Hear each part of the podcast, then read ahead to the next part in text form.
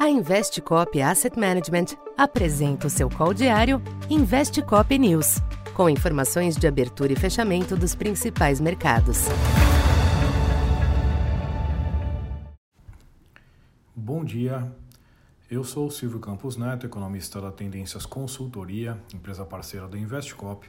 Hoje, dia 23 de agosto, falando um pouco da expectativa para o comportamento dos mercados nesta terça-feira. Os mercados internacionais ensaiam uma estabilização nesta manhã, após dois dias de maior aversão ao risco, diante de uma reprecificação do ciclo de ajuste monetário nos Estados Unidos, já como antecipação a um eventual discurso mais duro de Jeremy Powell em evento na próxima sexta.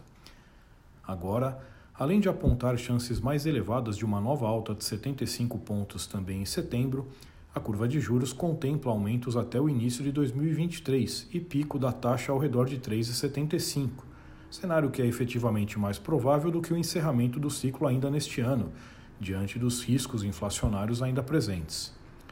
O movimento resultou em ajustes para baixo nas bolsas nos últimos dois dias, além de ter valorizado o dólar em termos globais. Nesta manhã, no entanto, os índices futuros em Wall Street tentam estancar as perdas, ainda que o sinal não seja firme. A agenda do dia tem como destaque as prévias de agosto dos índices PMI de atividade nos Estados Unidos e também na zona do euro, onde o índice composto recuou um pouco menos do que o esperado diante da maior resistência da indústria.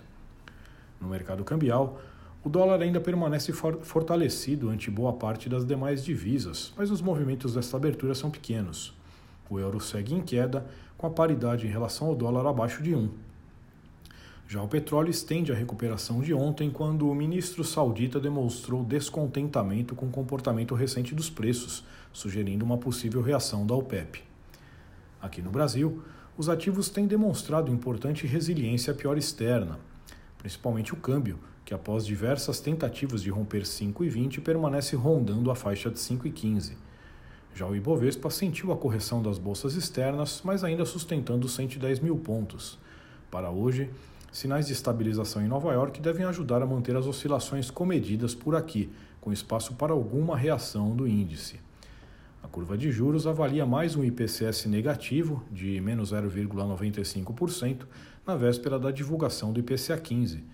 Embora a deflação atual seja pontual, há sinais de desaceleração importante entre os alimentos, o que deve reforçar as apostas de mercado de fim de ciclo do aumento da Selic. Então, por enquanto é isso.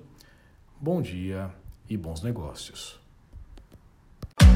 Essa foi mais uma edição Investe Cop News.